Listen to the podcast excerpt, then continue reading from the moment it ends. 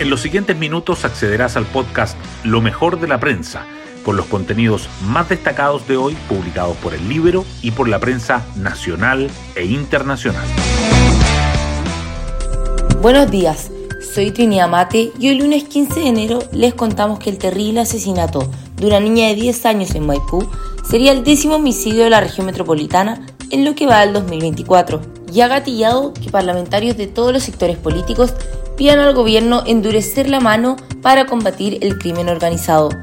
Incluso desde el oficialismo hay algunos que sugieren utilizar los distintos estados de excepción constitucional en las zonas más violentas.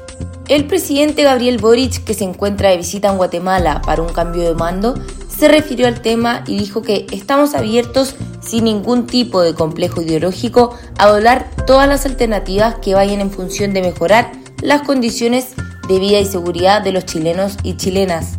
Eso sí, remarcó que su juicio la situación de Chile no es igual a la que se está viviendo en Ecuador y le pidió a los distintos sectores que no haya en estos temas un aprovechamiento político de corto plazo. Hoy destacamos de la prensa. La muerte de una niña de 10 años tras una balacera en Maipú elevó la presión en la agenda de seguridad del gobierno. El auto en el cual se trasladaba la menor en compañía de su padre fue objeto de una ráfaga de disparos en la vía pública. El homicidio ocurrido la noche del sábado es el décimo de la región metropolitana durante el 2024. Además, es la sexta muerte de un menor de edad en una balacera desde diciembre. Los parlamentarios y alcaldes proponen aumentar una dotación policial, acciones efectivas para el control de armas y una infraestructura crítica mejorada, entre otras medidas.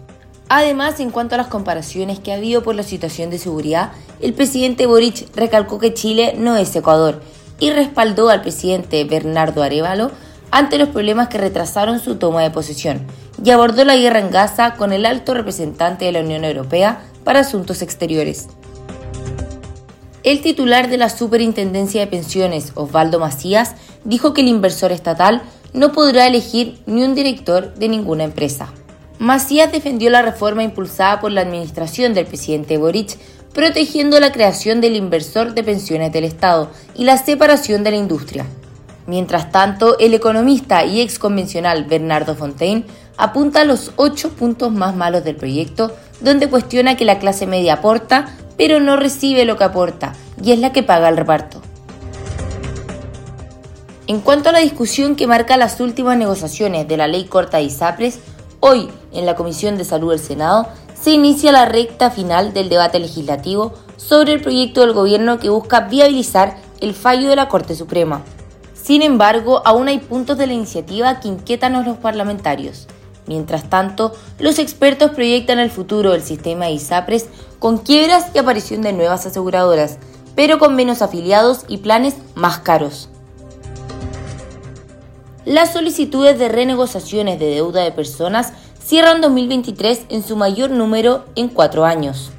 De acuerdo con las cifras de la Superintendencia de Insolvencia y Reemprendimiento, los procesos de renegociación de deuda de personas anotaron un salto de un 182% al pasar de 287 en 2022 a 810 en 2023.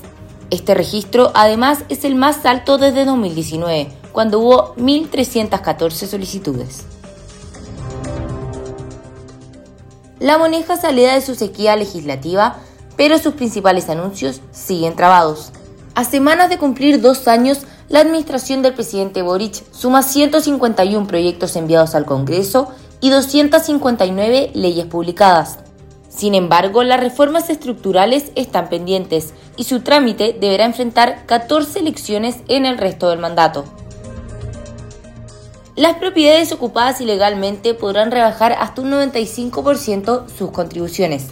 En diciembre entró en vigor la resolución del Servicio de Impuestos Internos que permite a los propietarios afectados solicitar la rebaja de estos tributos sin necesidad de que haya un estado de excepción, y la Defensoría del Contribuyente detalló los requisitos. Y nos vamos con el postre del día. En el Dakar, José Ignacio Cornejo ganó y volvió al podio de la clasificación general. El motociclista chileno logró su tercera victoria en la etapa de ayer de corto distancia con el líder Ricky Brabeck. Mientras tanto, Pablo Quintanilla sufrió problemas mecánicos que lo alejaron aún más de los primeros lugares.